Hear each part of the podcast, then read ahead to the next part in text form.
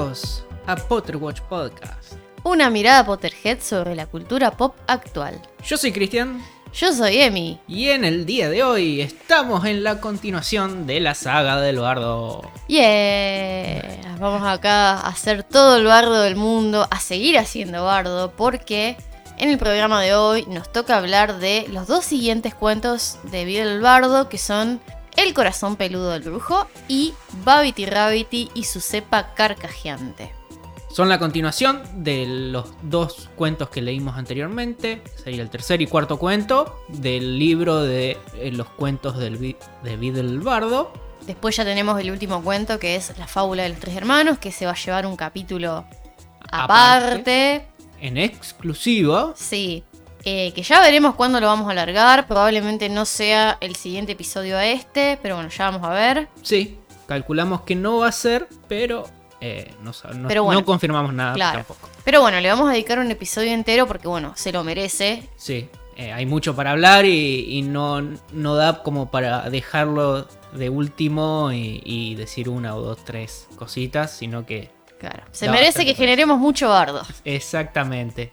Pero antes, vamos a estar recordándoles nuestras redes sociales. Somos arroba PotterWatchArt, tanto en Twitter como en Facebook, como en Instagram, para que vayan y nos sigan si aún no lo hicieron. También tenemos cafecito, cafecito.app barra PotterWatchArt, para que, bueno, donen su granito de magia, nos inviten a un cafecito por solo 50 pesos y nos ayuden un poquito a, a seguir generando más y mejor contenido para, para ustedes. Y como siempre, agradecerles a todos los que nos donaron cafecitos en este tiempo, que estamos súper agradecidos y bueno, que sigan aportando, ya sea, como dijimos, con cafecito o compartan y cuéntenles a sus amigos, conocidos, familiares de nosotros, que compartan el podcast, ya sea en las stories de, de Instagram que tenemos. Sí, no, nos ponemos en modo youtubers y bueno, eh, suscríbanse, darle a la campanita, si os ha gustado, dadle a like. Así que bueno, nada, para seguir creciendo como comunidad y, bueno, que nos escuche más gente, porque por algo lo hacemos, para que nos escuchen. Así que sí, eh, por ahí ponemos algunas encuestitas en, en Spotify para que respondan, interactúen. Así que terminando el- los plugs que hacemos, vamos a estar contándole qué anduvimos haciendo en esta semana. Eh, estuvimos yendo a ver Harry Potter y la Piedra Filosofal, que se El vuelve a estrenar en cines por motivo de que cumple 20 años de su estreno. Se reestrenó Harry Potter y la Piedra Filosofal, se reestrenó el 11 de noviembre. Así que nosotros eh, sacamos nuestra, nuestra entradita para el 13. Fuimos a festejar, a, a ver la peli. Sí, antes pasamos por, mm, por las actividades organizadas por Wizardcon Rosario, que estuvieron organizando actividades para sumar puntos para la Copa de las Casas. Así que bueno, pasamos un ratito para sumar puntos para, para Sí. Gryffindor y para Hufflepuff. Así, que, muy, sí. muy divertido Sí, todo. estaba muy lindo, estaban ahí haciendo el aguante en el cine monumental. Y bueno, así que estuvimos un ratito, juntamos un par de puntos para nuestras respectivas casas. Y nos fuimos al, al showcase a, a ver la peli que nosotros habíamos sacado entrada ahí. Nunca habíamos visto, ninguno de los dos la habíamos visto en el cine antes. Claro. Así que la verdad, eh, re, re contentos. Salimos de ahí, re entusiasmados. Nos repetimos todos los diálogos, aplaudíamos como Dumbledore, así Ah, con, con las manitos así. Cada ¿no? Dumbledore es tan coqueto que, que deja una palma así como una muñeca media quebrada y, y aplaude sobre la. Claro. la- el, que Claro, sea- pero así no les sobre la palma, sino sobre el- el- la parte de arriba de la. de la Claro, otra pero así les aplauden a, a los que no son Harry, porque a, a Harry lo aplaude bien. Ah, no, sí. Lo aplaude como Perón, sí. No. Pero bueno, no. Al, al Eh. resto le da la palmadita silenciosa. Claro. Pero sí. Pero bueno, no, muy, muy contentos salimos de ahí, así que bueno, celebramos estas eh, este reestreno y bueno, esperamos que de ahora en más se haga, se empiece a hacer lo mismo con el resto de las películas, que también ya el año que viene va a cumplir 20 años la, Cámara Secreta y después en 2024 El Prisionero de Azkaban y así hasta 2031 seguiremos, seguiremos yendo al cine. Bueno, sí, yo, como decía Emi, la... nosotros, ninguno de los dos, fuimos a ver la piedra filosofal. Mi primera peli fue El prisionero de Azkaban, creo que esto ya lo conté en algún episodio. La mía fue La cámara secreta. Y la verdad que, bueno, ver cómo empezó todo en la pantalla grande es una experiencia única, espectacular. Con la música John Williams al palo, que nosotros Claro, un súper crack. fan de todo lo que es bandas sonoras de las películas. Claro, así que la podés disfrutar en todo su esplendor en el cine. Obviamente, las pelis están hechas para verlas en el cine, por más que eh, exista Netflix, eh, Disney o- Plus, o todo. lo que vos quieras, tenga tu, tu tele 4K con sistema de sonido surround, 7 Dolby. puntos, claro, 7.2, lo que vos quieras, lo que vos quieras. Las pelis están hechas para verlas en el cine y se ven mejor ahí. ¿Qué le va a hacer? Así que bueno, eh, vayan, vayan a ver la peli. Vayan mientras estén y si está todavía o quizás ya nos están escuchando mucho más adelante y ya pasó, espero que, que hayan ido y, y que la hayan disfrutado. Así que, bueno, tenemos una noticia para darles, quizás ya, ya saben, pero bueno, esta noticia está relacionada con el episodio de los videojuegos que hicimos anteriormente. Claro, no el episodio anterior, sino el otro. El otro, el pasado. eh, que estuvimos hablando el de- episodio 15, el episodio, el episodio jugado. Exactamente, que estuvimos hablando de los juegos de Harry Potter. Hablamos sobre los juegos de la Play 1, de, de ahí en adelante, de los juegos móviles que estaban en circulación en este momento. Eh, me enteré que hay un juego también que solamente está en China, que le va bastante bien. Está levantando un poquito con la pala, pero los chinos son bastante el juego móvil. Eh, no me acuerdo el nombre ahora, pero lo Pero es de Harry Potter. es de Harry Potter. Tiene un nombre también, como Wizard no sé cuánto. Pero solamente para el mercado chino. Lo escuché en, en Angry Show, que es un canal de, de videojuegos que cu- cuenta noticias. Ni enterado, pero ni, ni me caliento porque no va a llegar acá. Así que... Y dudo que el mercado chino no esté escuchando también. Un besito a nuestros oyentes de China que los queremos mucho. Pero bueno. Ni hao.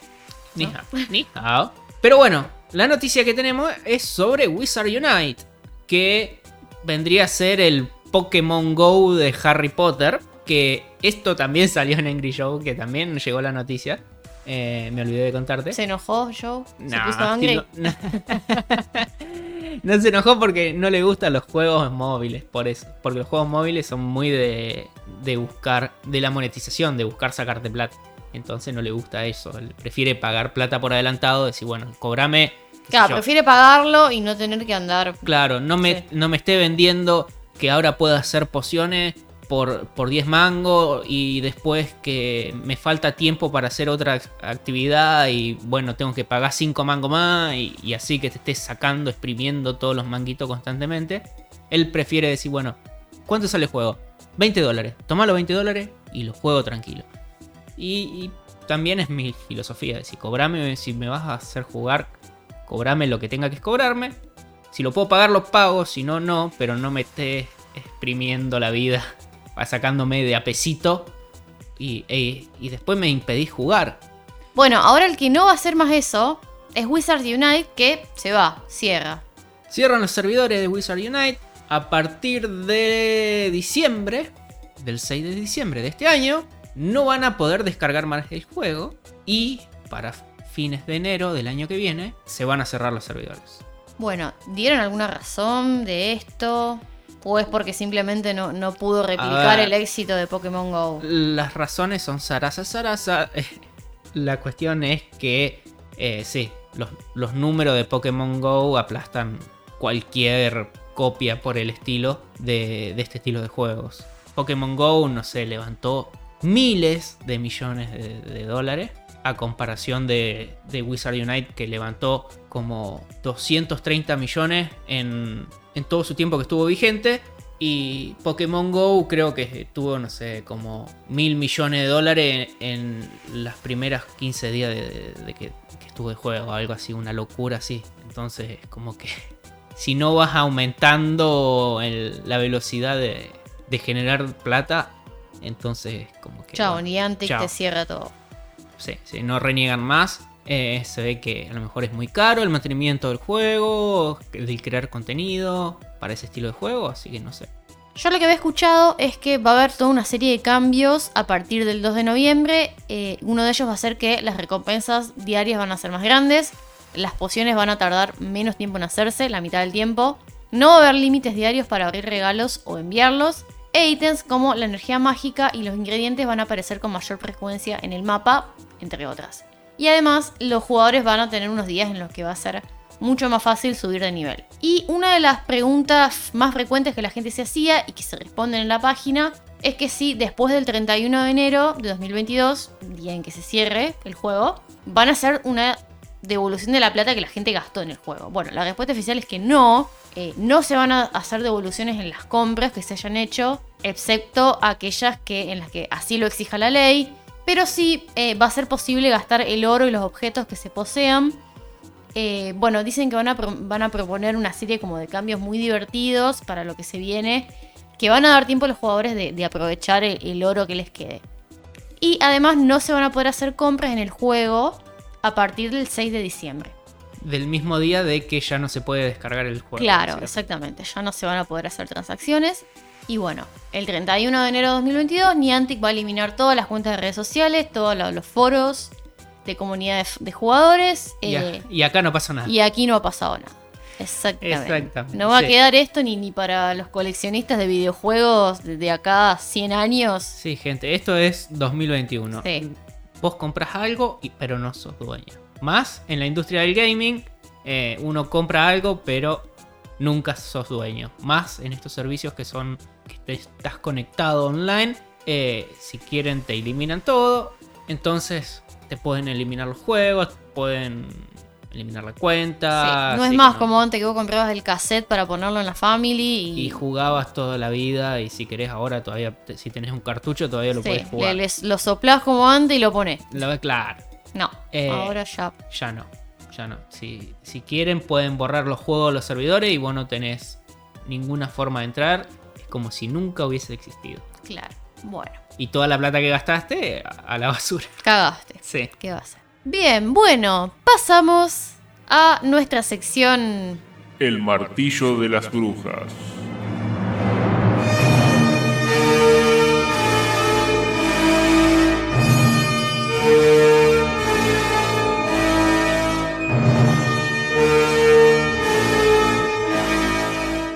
En el día de hoy vamos a estar hablando de My Name is Emily.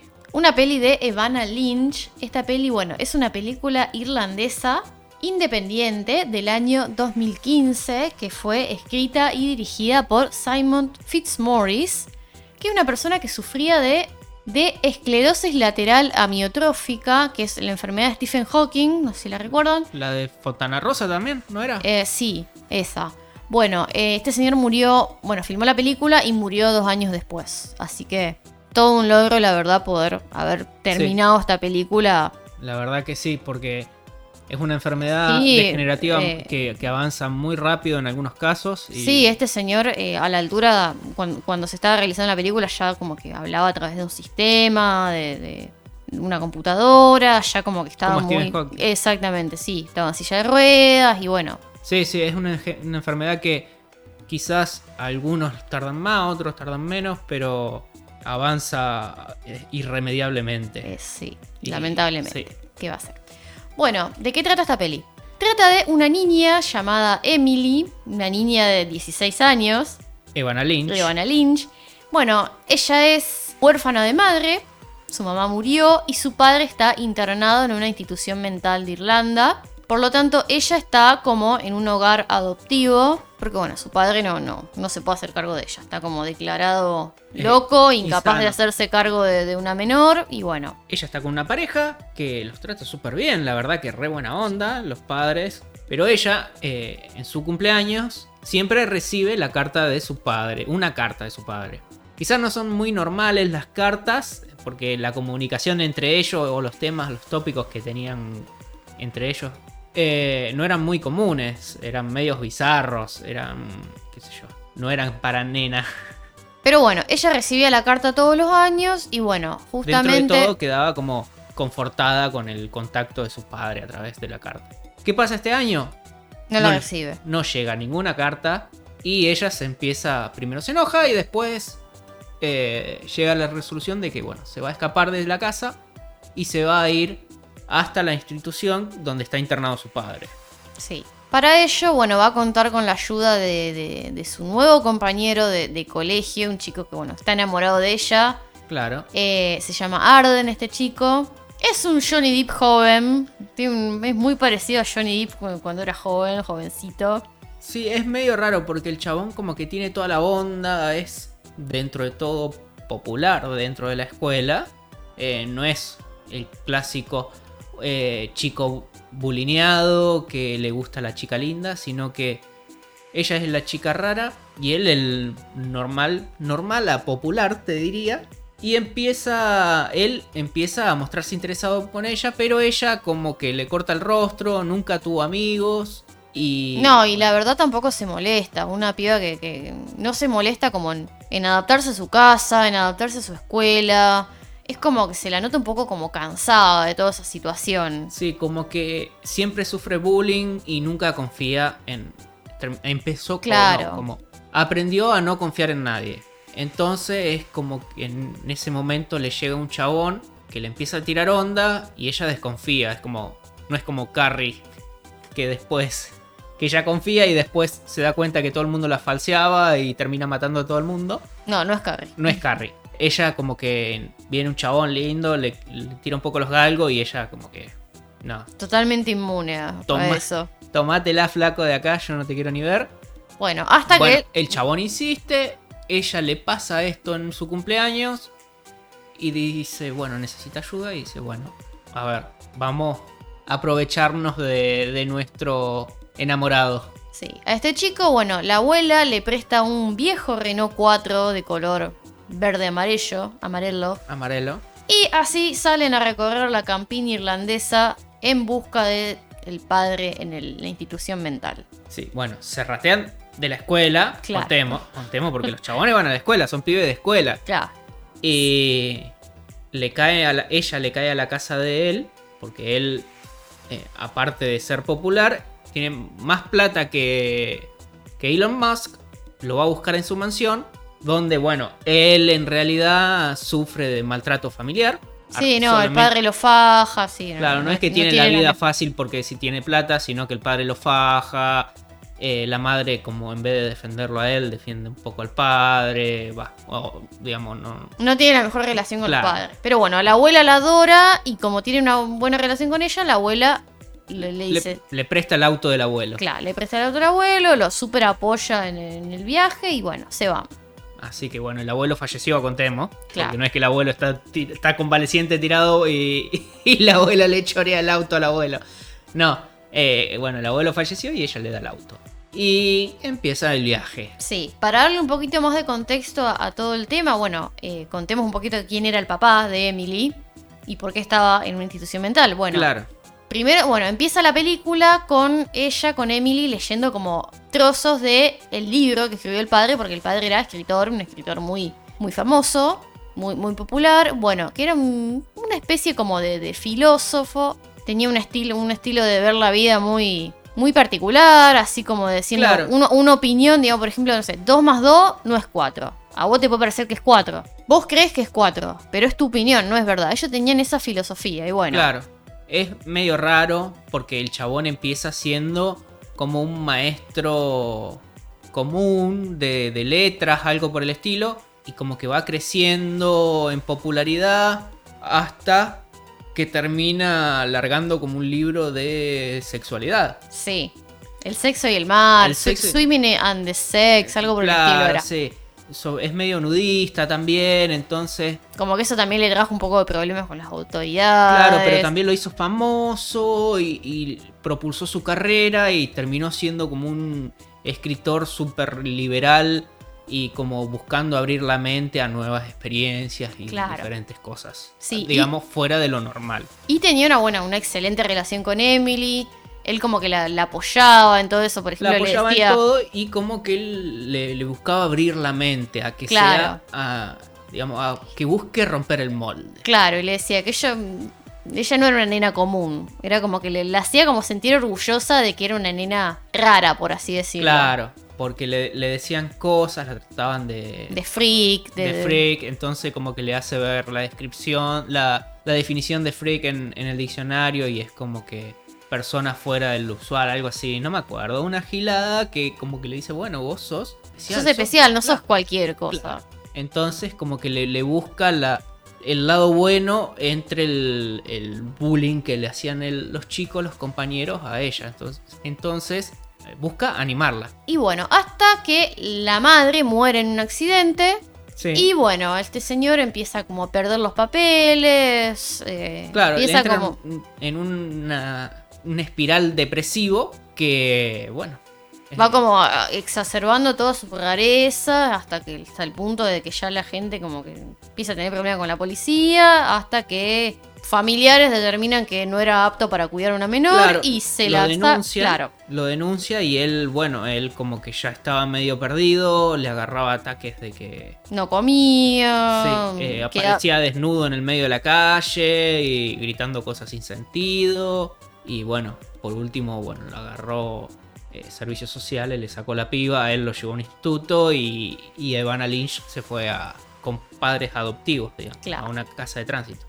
Así que bueno, ella decide ir a buscarlo a su papá, a ver qué pasó, por qué no le escribió la carta. Eh, bueno, entonces se van en el Renault 4 con, con este chico. Y van viajando por todo. Por la campiña irlandesa, por el mar. Es, eh, acá empieza el road trip. Teníamos el Claro. coming of age y ahora tenemos el road trip. Y es más o menos todo junto. Y bueno, eh, se van. Ella sigue sin tener la mejor de las personalidades. Es muy, muy distante con él. Él hace de Lo hace todo. sentir estúpido. Claro.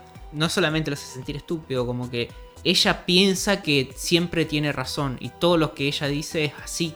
Porque, porque es la filosofía del padre, o la filosofía que el padre le enseñó a ella. Y bueno, ella como que sigue todo su hilo de pensamiento como estaba el padre. En una época que el padre quizá no estaba de lo más sano mentalmente también. La cuestión es que le van pasando diferentes cosas en el viaje, donde, donde Arden se muestra siempre colaborativo con, con Emily Es un poco la voz de la razón, él. Claro. Las, las- las locuras de ella, por así y ella decirlo. siempre hace cosas locas, pero sin motivo y sin... Sin maldad, digamos. Sin maldad, pero tampoco lleva a, a- a ayudar en el, en el fin, de que es llegar a ver a, a su padre. Ella, por ejemplo, roba en un lugar, en una tienda para comer, roba comida. Y el flaco está forrado en guita, la abuela le dio más guita todavía. Eh, entonces llega el momento en que salen corriendo porque ella robó y en la escapada él se calienta y se saca re mal porque si yo tengo la plata, ¿para qué robas? ¿Cuál es el motivo? Que si, si tenemos la guita, tenemos que llegar a tal lugar. Somos pibes, somos menores de edad, no tenemos carnet. Estamos, Estamos, viajando, cap- estamos escapando. estamos escapando. Llama la atención. ¿eh? Claro, te llama la atención de que dos pibes en un auto viejísimo que va a 2 kilómetros por hora van y chorean. Eh, es- no tiene dos dedos de frente. Y, y bueno, como que la recaga pedos y la verdad que tiene razón. Pero bueno, también la defiende de un par de situaciones feas que se les presentan. eh, Exactamente. eh, en un momento como que el chabón descubre que dentro de la guantera del auto hay una arma vieja. Claro, lo, lo para la policía y la policía le dice, eh, papeles, bueno, los papeles, como te para la policía, papeles, carnet, todas las giladas. Y él, fingiendo, haciendo que busca los papeles, en la guantera, ve que la abuela había escondido un fierro en, cosa, en la guantera del auto. Y, y bueno, así que eh, una noche, cuando están acampando, en una playa, le aparecen un- unos... Unos vándalos. Claro. Y se quieren pasar de mambo con Emily. Y a él lo muelen a bife y se le ríen porque él como que se va corriendo. La cuestión es que va al auto, busca el fierro. Y cuando los otros están queriendo aprovecharse de Emily, aparece el chabón con un fierro y los encañona todo. Le hace cavar seis tumbas los- y ahí a la miércoles todo el mundo. No, mentira, no nos mata ninguno, pero eh, se pone heavy el ambiente.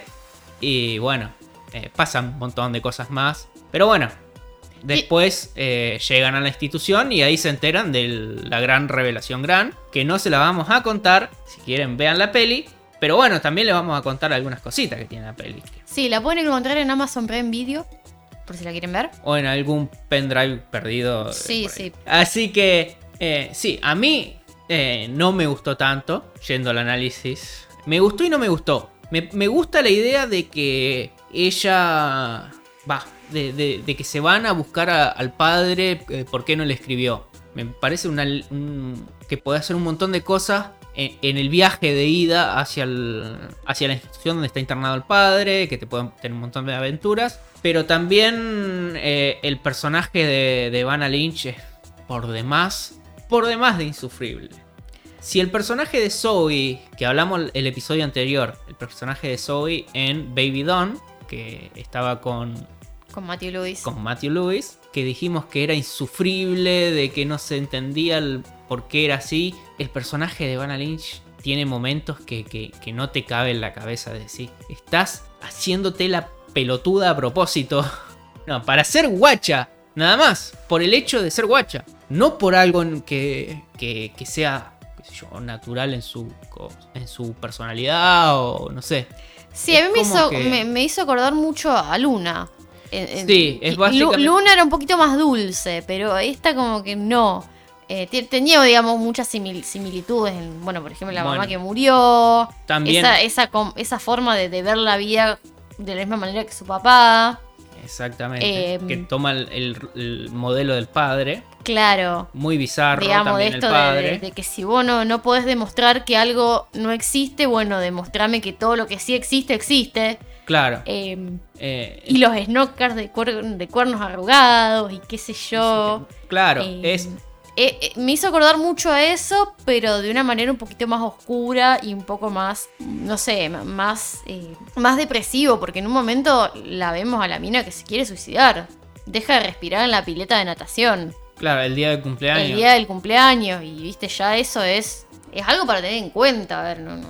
Sí, es. Se No es algo se tocan- no, se tocan temas medio serios y se tocan mal también.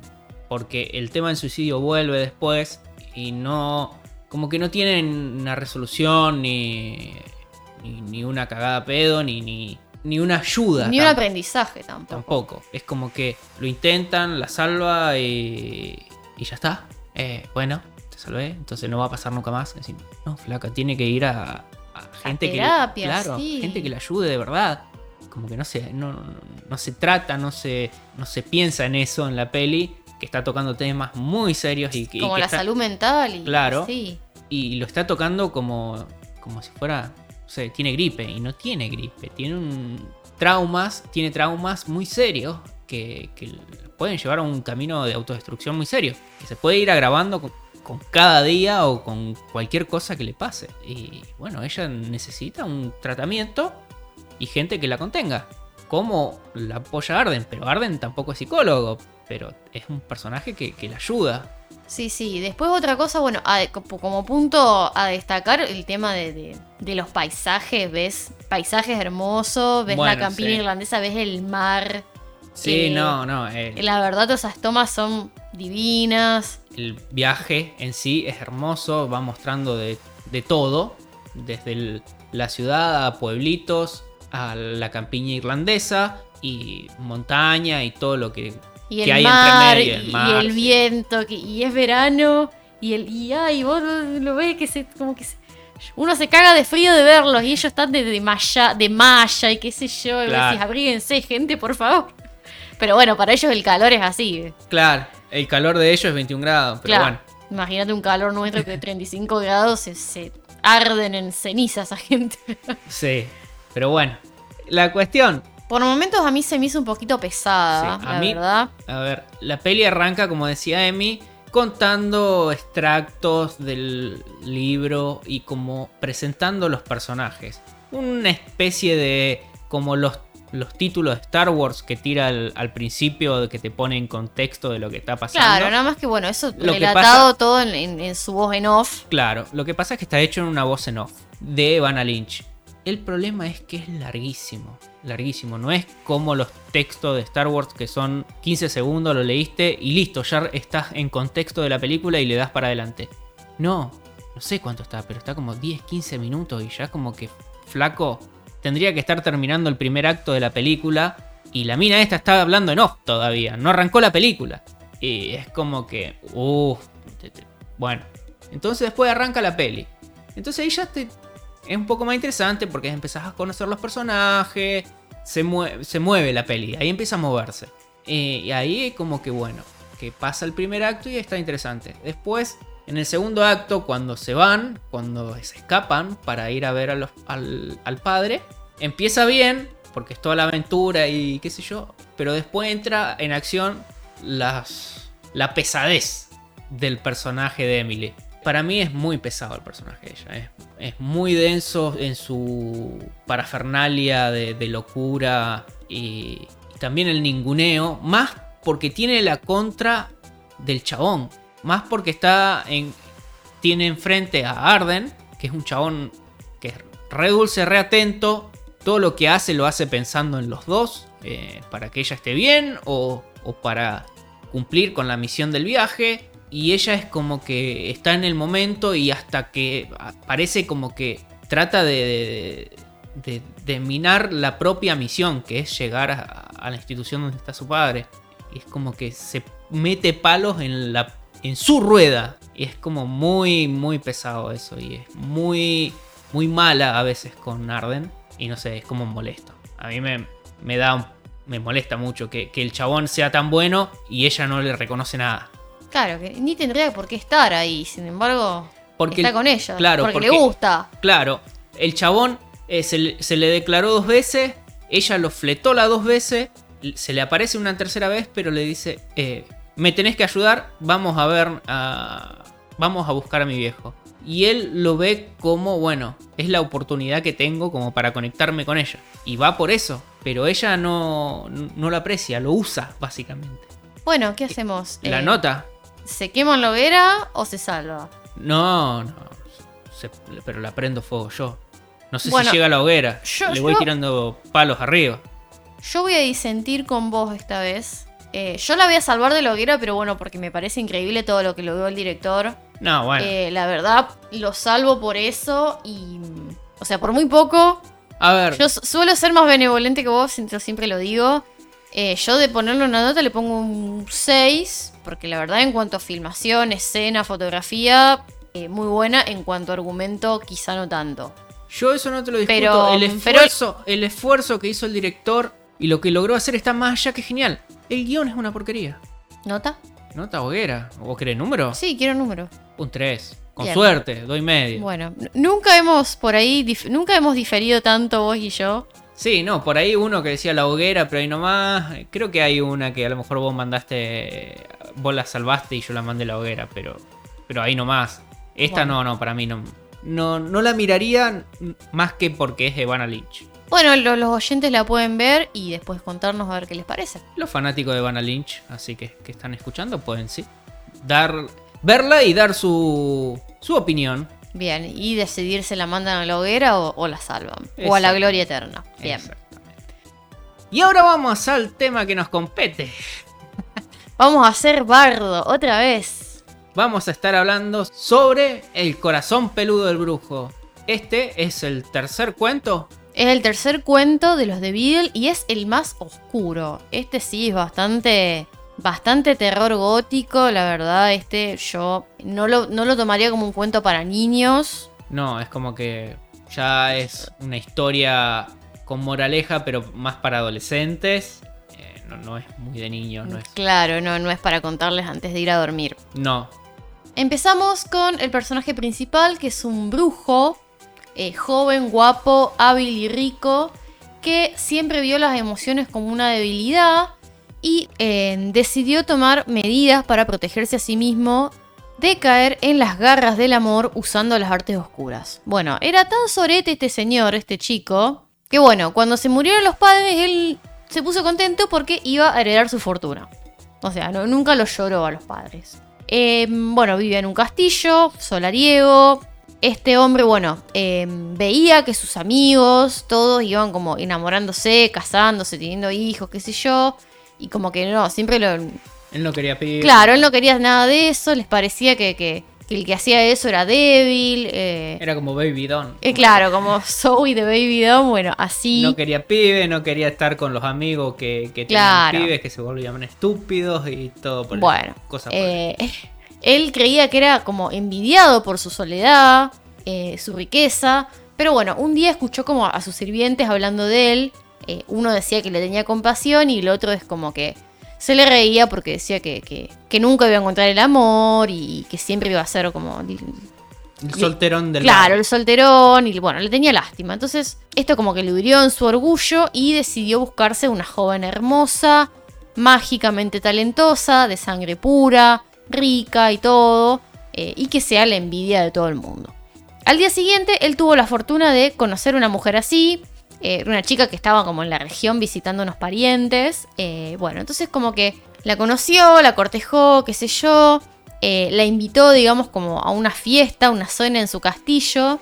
Ella como que a su vez estaba eh, a, la vez, a la vez fascinada y repelida por el brujo. Era como que no, no estaba del todo convencida de, de- él, de las intenciones y qué sé yo. Una vez en la cena, el brujo intentó como halagar eh, a la joven, eh, recitándole eh, un poema de un poeta, diciéndole que, que era de él, de su invención, y bueno, la chica como que le dijo, eh, se dio cuenta y le dice que solo creería en esas palabras bonitas si, si pensara que él tenía corazón. Entonces el brujo la llevó como al calabozo del castillo y le mostró un ataúd de cristal mágico dentro del cual había un corazón latiendo, eh, un corazón peludo, un corazón pe- eh, bueno, era como que estaba como en un estado muy, muy animal, eh, muy salvaje ese corazón. Eh, y ella como que se, se- asustó, se horrorizó y le pide al brujo que, que se lo ponga de vuelta en el pecho, al corazón. Algo que él hizo. Se abre, se abre el pecho, así como quien no quiere la cosa, y se lo puso. Ella estaba muy contenta, tan contenta que corrió hacia él, hacia el brujo y lo abrazó. Sin embargo, el corazón era un corazón oscuro, estaba consumido por la magia negra que el brujo utilizó para, para separarlo del cuerpo, y al estar en un estado salvaje, hacia lo bestia, dominó al brujo para tomar a la doncella por la fuerza, él le arrancó el corazón a la doncella para reemplazar el suyo, no queriendo ser dominado por su corazón salvaje, el brujo cortó su corazón y antes de que pudiera sustituir el corazón por el de la doncella, cayó sobre cayó muerto sobre el cuerpo sin vida de la joven con un corazón en cada mano, el de la doncella y el de él. Y así lo encontró la gente y colorín colorado este cuento tan Turbio se tan acaba. turbio se acaba. Bien. Quiero un cuento turbio. No, no, no, no tan turbio. este acto de, de separarse el, el corazón del cuerpo es eh, parecido en concepto a lo que es una Horrocrux. El de separar eh, el alma del cuerpo, un acto que es, o sea, terriblemente inhumano, que, no se puede hacer, no es natural. Algo parecido hizo el brujo, todo eso como para eh, escapar de lo que él considera los efectos eh, estúpidos del amor en el que vio caer a sus amigos. Por eso hizo esta magia negra para mantenerse inmune ante los efectos del amor. Y bueno, Sí, qué sé yo. A mí me da como una persona que fue quizá como que eh, tenía miedo a sufrir por amor y, y lo terminó en el extremo de decir, bueno, me si me saco el corazón, nunca voy a tener el corazón roto ni nada por el estilo. Es como el precio que uno paga por, vi- por vivir sin amor. las cosas que hago por amor. Las cosas que hago por amor, dijo Jamie Lannister. Y Eh, tiró a Bran por la venta. Pero, qué sé yo, sí, también es, oscuro, pero también es simple, digamos. El, el mensaje es, es muy directo. Es como que hay que amar, aunque se sufra. Pero bueno, eh, es como que el corazón también aprende, eh, es como que pone al corazón como también un, que con vida propia.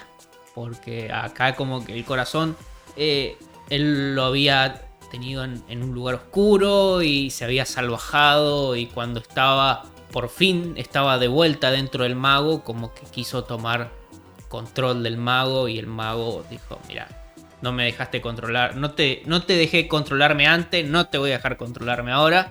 Y me muero Y antes muerto a ser dominado por, por mi corazón. por mi salvaje corazón.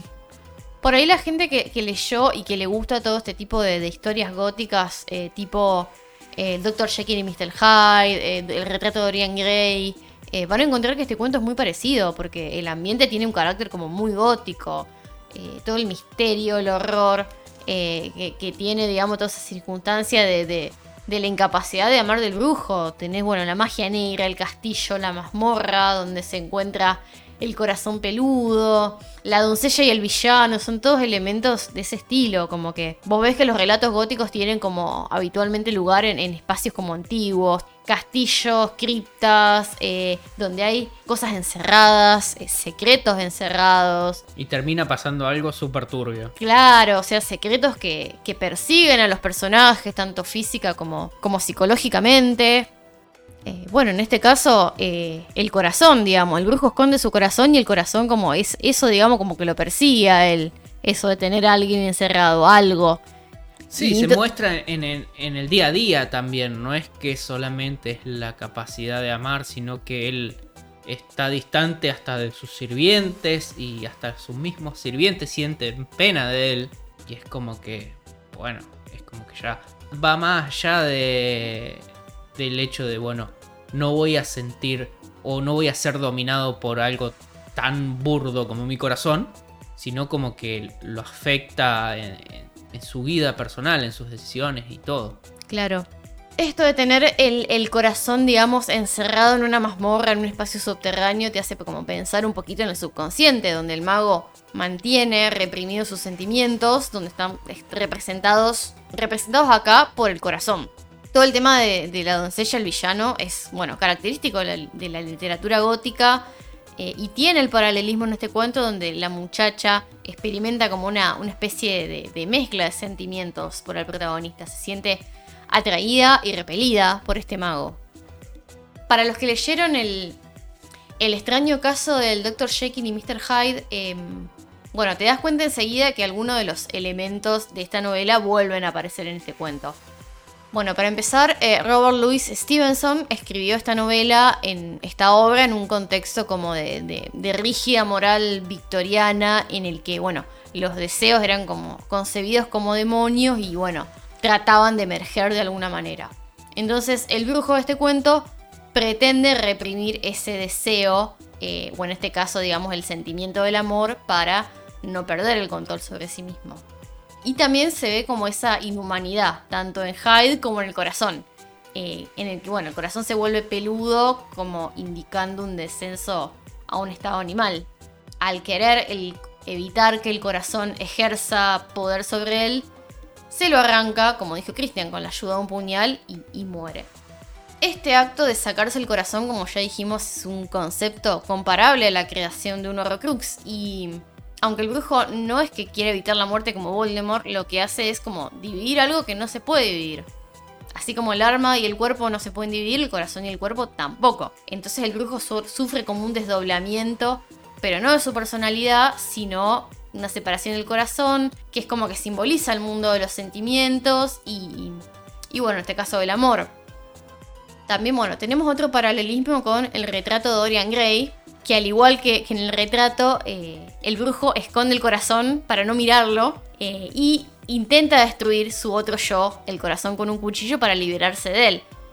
También en ambos eh, textos el asesinato, digamos, de, una parte se, se, convierte en suicidio.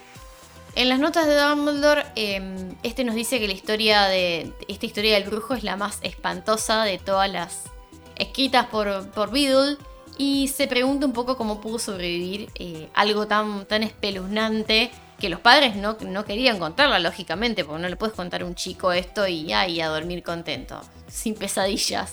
No, o no se te duermen los pibes o te despiertan a la mitad de la noche gritando, y llorando. Sí, sí. Y bueno, sobrevivió un poco porque porque no, hay conflicto acá entre magos y muggles, no, no tenés ese, esa... Eso como si tenías en la Fuente de la Buena Fortuna, en el mago del caso Saltarín, no tenés eso de... De pro muggle o pro brujo. Claro, acá como que... No hay nada. No, hay nada de eso, entonces bueno, no había necesidad de alterarlo y bueno, trata de la búsqueda de, de la invulnerabilidad. Entonces... Eh, Deja como una moraleja al mago directamente y no toca el sentimiento de pro-muggle o anti-muggle que hubo en, ciertas épocas que transitaron los, magos, como en la Inquisición y todas esas cosas. Dumbledore también nos cuenta que eh, se suele utilizar en la comunidad mágica la expresión tener el corazón peludo para describir a, un, a, alguien con una personalidad como fría e insensible. Eh, y también nos cuenta algo anecdótico eh, que es, hay un libro de autoayuda que se llama El corazón peludo, guía para los magos incapaces de comprometerse. y bueno, dice que no hay que confundirlo con otro libro que se llama Hocico peludo, corazón humano, que es un relato de, de la lucha de un hombre contra la licantropía. Como un libro de, de autoayuda de licántropos. Claro, bien. Otra cosa que, bueno, esto nos lo aclara Rowling en sus notas al pie, es que el término brujo es un término muy antiguo, que aunque a veces nosotros lo usamos como sinónimo de mago, originariamente se usaba para eh, designar a los expertos en duelos y otras disciplinas, o también lo recibían como título los magos que hubiesen protagonizado alguna hazaña, o sea que, equivaldría más o menos al título de ser, que, bueno, a veces se da en Inglaterra por parte de la reina, eh, bueno, en la actualidad es como que se utiliza el término brujo con dos sentidos, o sea, o para, describir a un mago como muy feroz o como título para eh, denotar un talento y, destreza eh, muy importantes. Así que bueno, el que le guste toda la, onda terror gótico y, y, todo eso, le va a gustar este cuento. Sí, la verdad que es cortito y al pie, como todos, pero, pero está bueno. Súper, súper turbio, especial el final, pero bueno, qué sé yo, está bueno. También es corto, yo lo veo a todos muy cortos, veo de igual eh, duración las notas de Dumbledore que, los cuentos, o en algunos hasta más te diría. Y me gustaría como que estén más detallados, cuenten más cosas y qué sé yo. Pero sí, bueno, a fin de cuentas son cuentos. Bueno, uno de los más largos es Babity Rabbity, junto con la fábula de los tres hermanos. Sí, que Babity Rabbity ya que, está, ya que lo nombras. Le toca contarlo a Christian. Bueno, Babity Rabbit y su cepa carcajeante trata de que en un reino muy lejano había una vez un rey, no muy inteligente que digamos, y quería fletear a todos los magos. Entonces crea como el equipo SWAT antimagos y manda a cazar con sabuesos y toda la onda a todo, todas las que vean que sean magos o brujas pero a la vez pone un puesto de trabajo. ¿Y qué quiere? Un mago, para que le enseñe magia a él. Claro, y decretó que él, él iba a ser el único que iba a poder hacer magia. Exactamente, el chabón era el único que iba a poder hacer magia. ¿Y qué pasa? Aparece un chabón, un chanta, un chanta puffy, que, que le dice, no, yo soy mago y qué sé yo. Un Ludo Bachman cualquiera. Claro, la cuestión es que el chabón era uno como cualquiera, no era mago. ¿Y qué hace? El, rey este, que era un poco corto, le dice, ajá, vos sos mago. Bueno, vos vas a ser nombrado el gran hechicero no sé qué cuánto, le, da como un título de... Le da oro, alhajas. Le da el título de, gran mago, gran hechicero y eh, profesor particular de, de magia del rey. Y el chabón le dice, sí, sí, todo lo que vos quieras, necesito guita, dame copas de oro, un termo Stanley y... y una Essen. claro, una Essen que están re cara. Y caldero y toda la bocha para hacer todas mis cosas mágicas. Y el rey dice, bueno, bueno, ¿vos me vas a enseñar? Sí, sí, yo te enseño todo lo que vos quieras, le dice. Bueno. Y el chabón le da de todo, le manda un iPhone 13, le, le, le compra la Nodu, le, le todo todo. Le da todo oro, todo lo que, el chabón quería. La Ferrari. la Ferrari. Él, bueno, en esa época no había Ferrari. Había. Tenía el caballito negro nada más.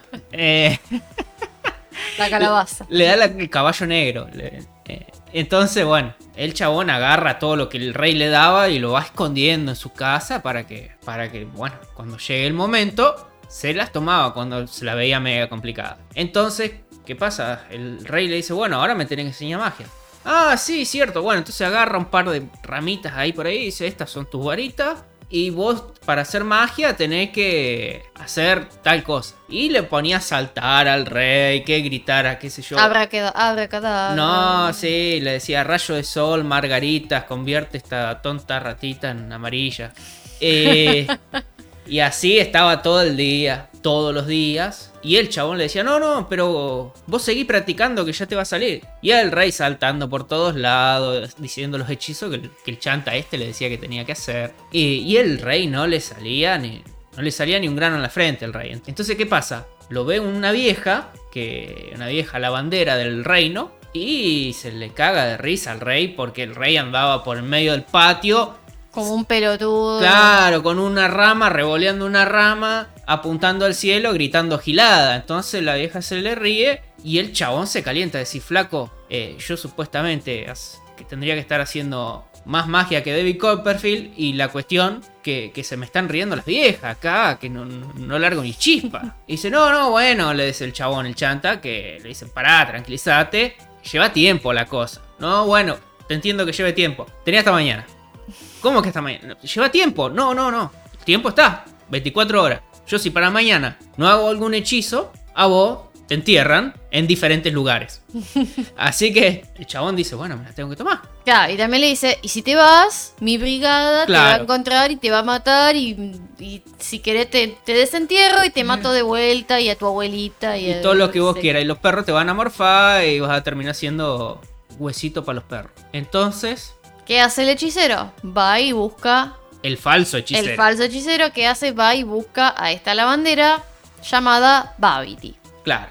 Cuando el rey se va, se va a descargar con la bruja que se le, se le rió al rey. Como para decirle, flaca, mira el quilombo que me hiciste. Y la cuestión es que cuando se acerca la vieja lavandera esta, ve que lo- los calzones estaban lavando solo. Las sábanas estaban lavando Ah, claro, solas, sí. se dobla... La, sí, la ropa se tendía sola, la ropa se doblaba sola. Y la vieja estaba sentada fumándose un pucho. La cuestión es que dice, pará, vos sos bruja. Y dice, sí, ¿qué se le ofrece, señor? Eh, ¿Quiere que le lave los calzones? Algo?". Y le dice, no, mirá el quilombo que me metiste. Me, me van a fletar, ¿cómo? Mirá, me van a morfar los perros mañana. El chabón este no sabe hacer magia. Y bueno, le dice la bruja, jodete. No, no, ¿cómo jodete? Vos me metiste en este quilombo, vos sacame. Y le dice, bueno, a ver, ¿qué crees? Y bueno, yo, el, el chabón este quiere que presentar un acto de magia mañana frente a todos los amigos del reino. Si queda como un gil, a mí me, me entierran en siete pedazos en siete lugares diferentes. Y yo digo antes que vos sos una bruja y también te van a hacer cagar. Claro, y si me va a pasar eso, yo digo que vos sos bruja. Si vos no querés que yo diga nada, ¿me ayudás? Chabón va a decir alguna gilada, decir, bueno, entonces vos hacele flotar algo, qué sé yo, lo que el chabón quiera. Te esconde y hace magia y hacemos pasar que, que es el rey. Claro, y ella le pregunta, ¿y qué pasa si hay un hechizo que yo no puedo hacer? Y el tipo le dice, no, eso no va a pasar, no, quédate piola. Que el chabón no tiene ni dedo de frente, no, no te va a pedir nada raro, hace flotar alguna gilada y listo, ya está. Entonces, al otro día, eh, Babity va y se esconde atrás de un, Un arbusto. un arbusto, se mete ahí escondida y, y aparece el rey en el patio con todos sus nobles diciendo, bueno muchacho, yo estuve aprendiendo magia y acá le vamos a demostrar que su rey es el, el- el más capo, el más mejor. El más poronga del rey. Claro. ¿eh? Vamos boca. Y acá te vengo a mostrar cómo se hace todo lo hechizo. Y bueno, entonces, acompañado de, de su hechicero Chantapuffy, ve una vieja con un bonete que no le gusta y dice, eh, voy a hacer desaparecer el sombrero de la vieja esta. Y revolea la varita, zaraza, zaraza, fum, y Babity de, de- escondida del arbusto, oh, le hace desaparecer el, el sombrero a la vieja. Y el rey, uh, todo, como, oh, mirá, qué sé yo, desapareció el coso. A ver, bueno, ¿qué habrá hecho? Bueno, después dice, bueno, ve un caballo y dice, voy a hacer que el caballo este vuele. Y de atrás la, vieja Babity, le, el, el Wingardium Caballus, y, y arriba vuela el caballo. Y el, toda la gente, oh, lo que hace el rey mago. Era Melchor, el ahora. Eh, Melchor, Baltasar, Baltas- Gaspar y Sí, todo junto, ¿viste? El chabón ya era un rey mago. regala regalos a los niños el 6 de, de enero. Claro, entonces el chabón se, le faltaban los camellos al chabón. Entonces ve que hay un guardia que está medio así deprimido y le dice, che, ¿qué te anda pasando? Que mirá todos los trucos que estoy haciendo y, y vos no me andas aplaudiendo, está medio triste, ¿qué, so- qué te pasa? ¿Sos, un- ¿Te gusta la magia? Y le dice, no, mirá, teníamos el sabueso este que usábamos para cazar brujos y, y- y la palmó, no sé qué le pasó, le- se comió huesito de pollo, no sé qué le pasó, la palmó. Y estamos todos tristes, el perro lo queríamos todo. Comí una seta envenenada, eso era. Ah, se comió una seta envenenada, bueno. La cuestión que el perro la quedó. Y queríamos saber si ya que sos el, el más mago, el más mejor, si me podés revivir el perro. Y como no, te voy a revivir el perro si yo soy el, el más mago, más mejor. Vení, tráeme el cánido y yo te lo revivo en forma instantánea para el bolsillo de la dama y la cartera del cabaje- caballero. del caballero. o viceversa, le dice. Tráeme el burro, que era el sabueso. Lo que sea, yo te lo revivo. Le trae el sabueso, que está durito como un fiambre, y, empieza, que qué sé yo, patapam. Y él, Paviti, ni se mosqueó, que se sabe que de la muerte no se vuelve. El rey de vuelta, que Fito, que flauta, levántate, Fido, que, que me está haciendo quedar mal. Y Fido estaba duro como un cascote. Y ya la gente como diciendo, mmm, este medio como que medio chapucero. Chabón se calentó y le dice, mira, vos me hiciste creer que yo soy mago y la cuestión que yo acá magia no estoy haciendo, ¿cómo no voy a poder revivir un perro? Y el chanta Puffy dice, no, no, no. ¿Sabes lo que pasa? Es que allá hay una bruja y te está impidiendo a vos revivir al Fido. Y ah, anda, anda, anda, mandar los guardias. Entonces mandan los guardias a cazar a Babity que estaba escondida En la cepa. en la cepa. Entonces cuando Babity se da cuenta que la van a agarrar, se las pica y cuando llegan el, el rey y los cortesanos, ven que hay un, un árbol todo viejo y retorcido y, y el chantapuffy le dice, ¡ay, se convirtió en árbol! Como Slogan, que se convirtió en, en Sofá. sillón. en- sí, en sillón. túmbenlo, túmbenlo. Entonces agarran la motosierra y le dan... No, mentira, con el hacha. Y le dan unos hachazos. Y cuando cortan el árbol, se escucha una voz que dice... ¡Necios! A un mago no se lo puede matar cortándolo por la mitad. Si no me creéis, agarrad esa hacha y cortad en dos al hechicero mayor. Y el chantapuffy ahí le empezó a transpirar hasta lo que no le daba el sol. Y ahí confiesa. Que dice que no, que, que, que no era mago, que, que era buena persona, que lo obligó la madre, mi amor es con mar. Eh, no. No me deja mis papás. No me dejan mis papás. La cuestión es que, bueno, al calabozo. Y bueno, cuando mandan a- al chantapuffy al calabozo, y desde la cepa se escucha una voz que se ríe y dice... Al partir una bruja por la mitad, habéis hecho caer una terrible maldición sobre vuestro reino. A partir de ahora, cada vez que inflijáis un castigo o le atuséis o le causéis una penalidad a un mago o una bruja, notaréis como si os asestaran un hachazo en el costado y sentiréis un dolor tan terrible que solo desearéis morir. y se murió. No. Entonces el rey, seguimos aclarando, no es muy inteligente que digamos, se agarró un julepe tremendo y, bueno, entonces como que levantó toda la cacería de brujas, dijo, no, bueno, todos los brujos y magos pueden, pueden ser, hacer lo que quieran, eh, no, no les va a pasar nada. Y la voz también le pidió que... Todavía no habéis reparado el daño que le habéis causado a Babity. Y el rey le dijo, bueno, ¿qué querés? ¿Querés, querés oro? ¿Querés que te riegue? ¿Qué, qué cuerno querés? Levantaréis una estatua de Babity y la pondréis encima de mí, en memoria de vuestra pobre lavandera, para que siempre record- recordéis vuestra estupidez. Pues vosotros y vues- vuestra cepa recibirá una estatua de oro de una vieja desconocida.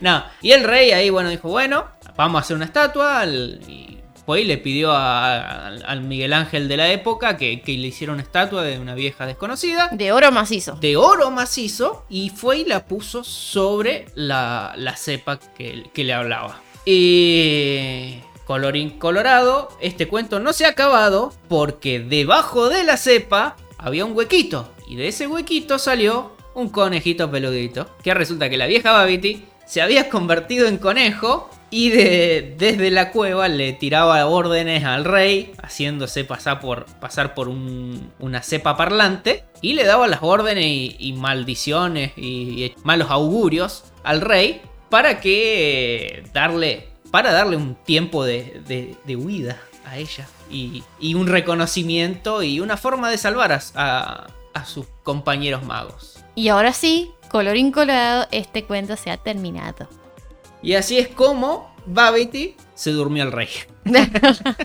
una genia, la verdad. eh. Claro. Es una genia, la verdad es una, una heroína. Por eso este libro, este cuento es un poquito feminista como lo es eh, La Fuente de la Buena Fortuna. También. Sí, un toque feminista y... Esto no de hacer justicia por mano propia. Sí, no sé si tan feminista, pero sí como que ayuda a la comunidad, porque ella lo que le pide al rey es que también que, que deje la casa de, de, de cazar brujos. Claro. Y no solamente brujas, sino que no, no persiga más a la gente mágica. Y ella lo logra. Después, bueno, se pide una estatua de oro macizo en su honor, pero... eh, bueno. Ya que estamos en pedigüeño. Ya que estamos en pedigüeño, si, si me dio, si me dio lo, lo primero, bueno, también dame una, dame una estatua.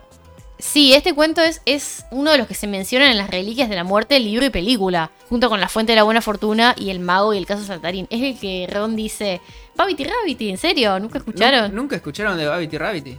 Es como muy graciosa la escena porque, bueno, eh, a Harry como que le sorprende que Ron conozca un libro que Hermione no. Es Claro. rarísimo porque nunca ha pasado en la saga eso. De que Ron sepa no solamente la existencia de un libro, sino que se sepa de memoria un libro. Claro, claro. Y, también está bueno porque cuando Hermione dice, no, pero nosotros nos leyeron otro tipo de cuentos, La Cenicienta, Blanca Nieves, y dice, ¿La Cenicienta? ¿Qué es eso? ¿Una enfermedad? Es un más porro.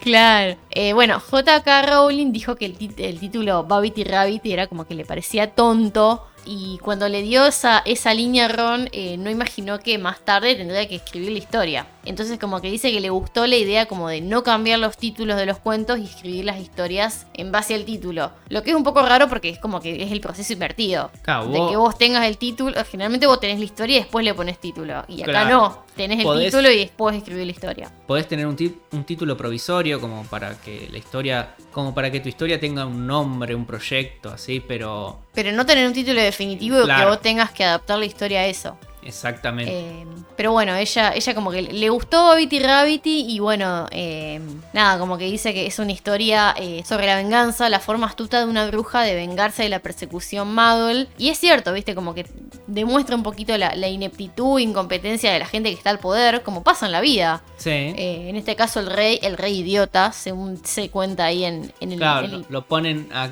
cada vez, cada vez que se nombra al rey es como el, rey idiota. El rey idiota. Entonces te cuenta un poquito también de- del poder que tienen personas como Babity, que era una simple lavandera, no, no mucho más que eso, no era una bruja consumada, súper poderosa, que no, era una lavandera común y corriente. Claro, no es que tenía, era la dueña de cadena de lavarrap del mundo medieval. No, Claro, era no. una lavandera cualquiera y, y andaba con lo que tenía en el bolsillo, con lo puesto, nada más. Claro, y era una, una bruja común. Claro. No, no, tenía grandes habilidades ni, ni nada por el estilo. Era la mina que le lavaba la ropa, le lavaba la ropa al rey y no mucho más. Y Claro. tampoco es que estaba súper forrada o reposicionada en, en la corte. Claro, pero bueno, con su ingenio y con su buen humor pudo como vengarse de alguna manera, no solo del rey, sino también del, del charlatán. Y salvar a su comunidad también. y salvar a su comunidad. Eh, a mí el cuento este me hace acordar un poquito a- al cuento clásico que se llamaba El traje nuevo del emperador. No sé si lo, lo recordás. ¿Qué es eso? ¿Una enfermedad?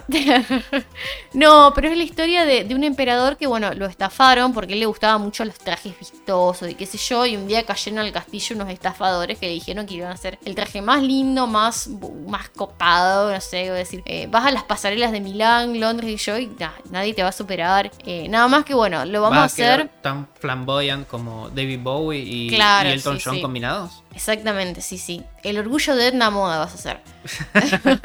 Eh, nada más que bueno, lo vamos a hacer con unas telas que tienen la, la particularidad de ser invisible para cualquier eh, estúpido o incapaz para su cargo. Entonces, bueno, le empiezan a hacer el traje, supuestamente. El rey le- les da telas, le da oro, anillos brillantes, alhajas, relojes de oro. Y todo, bueno, manda como sus ministros a ver el, el avance. Pero como nadie veía nada, eh, y, y por temor a pasar por estúpidos o incapaces, como que se hacen todos los boludos. Ay, no, pero sí, es hermoso, qué sé yo. Se hacen los que lo ven y no lo ven. Y le cuentan al rey lo mismo. Y así hasta el día que supuestamente está listo y el rey va a dar como un desfile en su pueblo, en su ciudad, para que todos lo vean. Y el rey tampoco lo ve, pero sin embargo también se hace el que lo ve. Y bueno, resulta que se hace como que se lo pone y se sube a la carroza y todo, pero en realidad va como En bola. en bola, por prácticamente, en calzoncillo. Y la gente también. Ay, sí, qué hermoso, me encanta. Hasta que un chico le dice, pero si no ven que está en bolas. A ver.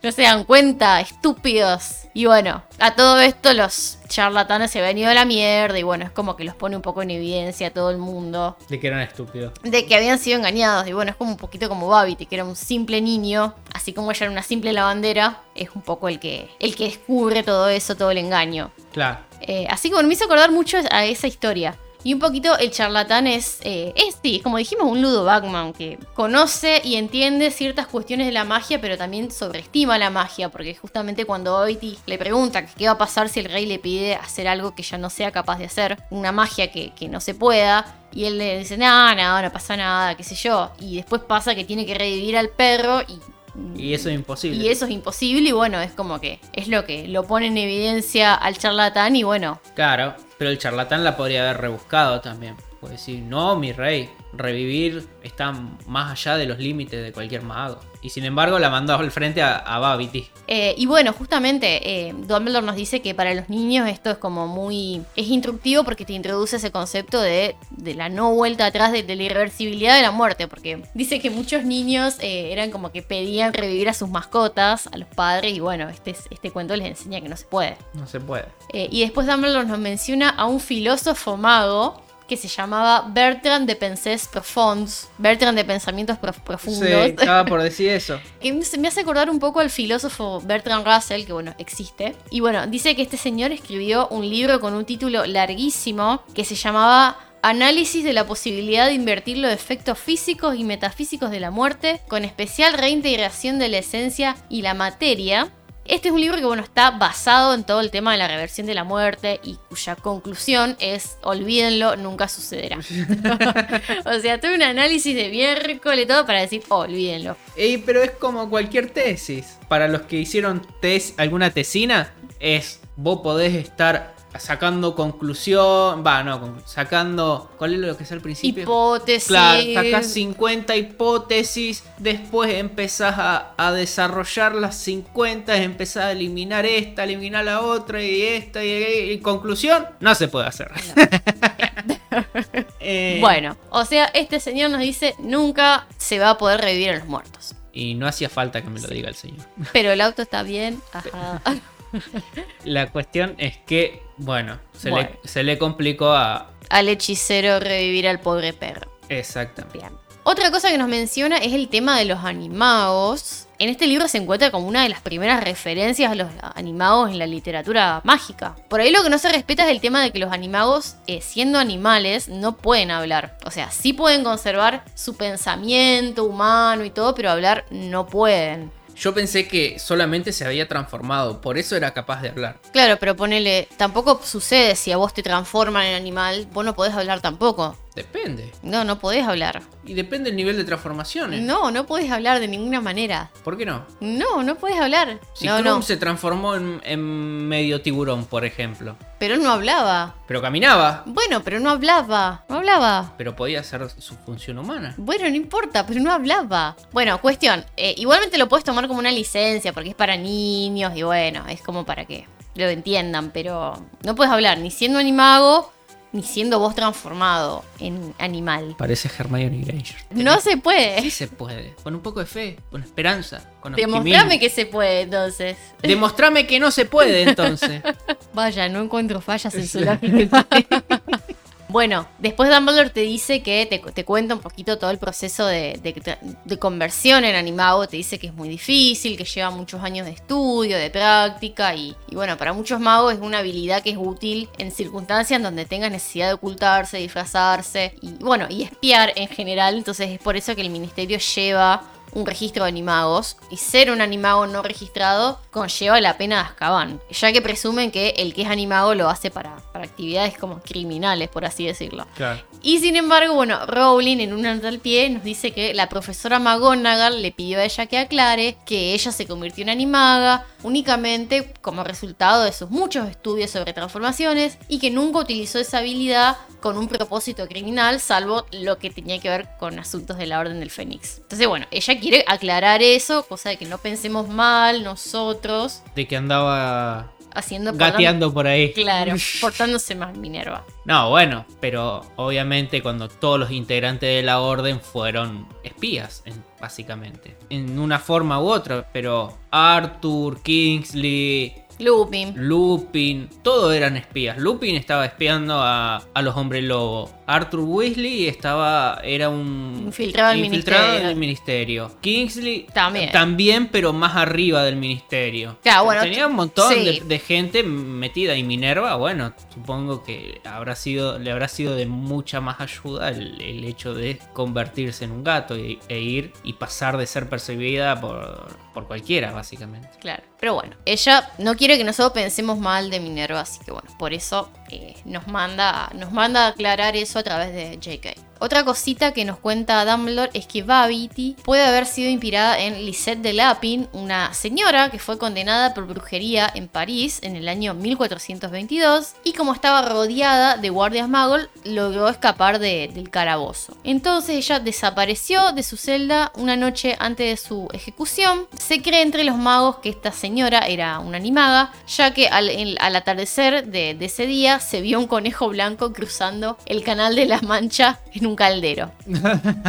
y después, bueno, se comprobó que un conejo parecido se había convertido en el consejero de la corte del rey Enrique VI, que bueno, que no, no tenía muchas, muchas luces ese rey, se decía, o por ahí tenía alguna, algún tipo de enfermedad. Así que quizá pudo haber estado inspirado el rey idiota en ese rey. En este rey. Sí. Aunque bueno, decirle idiota a alguien con una enfermedad mental es medio fuerte, pero, pero Pero bueno. quizás no tenía una enfermedad mental, era idiota de Era por idiota porque era idiota. Y por último, otra cosita que nos cuenta Dumbledore es que cuando Babity finge convertirse en árbol y, y lo amenaza al rey de, de que cualquier persona que, que lo cortara iba a sufrir como un dolor tremendo y toda Sí. la bola, es como que Biel se puede haber inspirado en lo que son los árboles para hacer varitas, a lo que los dueños le ponen cierto tipo de, de hechizos para evitar que los corten, eh, de, de maldiciones y demás. Y bueno, se pudo haber sido este- esta maldición para infligir dolor, pudo haber sido un cruciatus. Que bueno, que mm, en aquella época, en la época de Bill, todavía el ministerio no, no había como ilegalizado la maldición cruciatus, que bueno, que es la que podría un poquito producir esos efectos de dolor y todo eso. Bueno, en ese momento no era una maldición imperdonable, así que Podría haber sido eso. podría sí. También o alguna otra maldición más puntual, porque en teoría Cruciatus es un dolor intenso en todo el cuerpo, dolor pero entero, y acá lo que Babity le prometía era un dolor en, el, en la mitad de su cuerpo, como si lo estuvieran achando a, a- a él también, digamos, al, al que le estaba echando el árbol. Eh, y al rey también, le prometía un dolor intenso, pero en la mitad del cuerpo, no en la... No en- un, un cruciatus que te estabas retorciendo por todos lados. Quizá a lo mejor algo más específico, pero sí. Bueno, ¿a vos qué cuento te gustó más de, de todos de los dos que hablamos? A mí me gustó más Babity, la verdad. Me parece un poquito más. Un poco más alegre. Sí, más alegre que, que el corazón peludo. Que está bueno, que el está corazón bueno, peludo. está bueno, eh, más que nada al final y todo eso, pero eh, sí, es muy oscuro, es muy oscuro, es como que... No hay un felices para siempre como No, los cuentos de hadas. Claro, no- eso. no sé si un felices para siempre para Babity, pero no hay como una moraleja o, o- o algo que, que el bueno hace para, para dar vuelta a la historia. Claro, no, no. Eh, la que- moraleja sería no te cortes el corazón. Claro, exactamente. No te saques el No te corazón. saques el corazón para no sentir amor. Sí. En vez Babity es como que tiene un poquito de todo. Tiene el hecho de que está el, el rey que, que es malo, pero también quiere hacer lo, lo que prohíbe a otras personas hacer. Que, que suele pasar, ¿viste? Claro, Eso de, después- de personas en el poder que te prohíben cosas y sin embargo son las primeras La en. primera que lo hace. Sí. Del charlatán, ¿viste? De- como el- también, también a eso iba, eh, también al que le pasan cosas al charlatán y que el charlatán se aprovecha del rey y después el charlatán es el que recibe el castigo no solamente del, del rey, sino de lo que perjudica a, a terceros el charlatán, que es a Babity, y Babity que en un momento de apuro Tiene esa picardía, tiene la picardía que no solamente porque ella sí, pero a lo mejor podía haber hecho aparecer ese árbol, convertido a algo, una piedra, en, convertido en un árbol y hace pasar como que el árbol es ella y ella se esconde en un hueco transformaba en conejo. Y bien podía decir que, bueno, cortaron el árbol a la mitad y, y esperaba un rato y después se iba como conejo a otro lado. Y- Pero no, se pero no. queda. Se queda a boludear al rey. Sí, y hacer justicia también por, por sus compañeros magos. claro, porque no, No, solo- solo por ella, sino también por la comunidad Sí, mágica. porque no solamente boludea al rey, sino que eh, entrega al, al charlatán y salva a su comunidad. Sí. Por lo menos de- dentro de los límites del reino, del gobierno del rey idiota. Bueno, vamos cerrando entonces. Esto ha sido la saga del bardo parte 2. No se olviden, bueno, de contarnos. Bueno, eh, lo vamos a poner en, en la encuesta en, en Spotify, que ahora, bueno, tenemos la, la herramienta de poner encuestas en Sí. Spotify, de votar su, su cuento favorito. Exactamente. También, bueno, tenemos nuestras redes sociales, que somos arroba PotterWatchArt, tanto en Twitter como en Facebook, como en Instagram. También tenemos cafecito en cafecito.app barra PotterWatchR. Ahí nos pueden buscar y invitarnos un cafecito que solamente sale 50p. Así que está baratito y... Más barato que el café en la vida real. Exactamente, y más si van a Starbucks, que ahí arrancan la cabeza, son un montón de cafecitos. Un besito a Starbucks que nos sponsorean. Ojalá no sponsorean, la verdad que Nos mandan café para cuando grabamos. oja- ojalá tu- tener un Starbucks cerca para fundirme en café. La cuestión, cuídense los unos a los otros Y mantengan la fe. y como siempre, Alerta, permanente. Y la contraseña para el próximo episodio es... Enrique.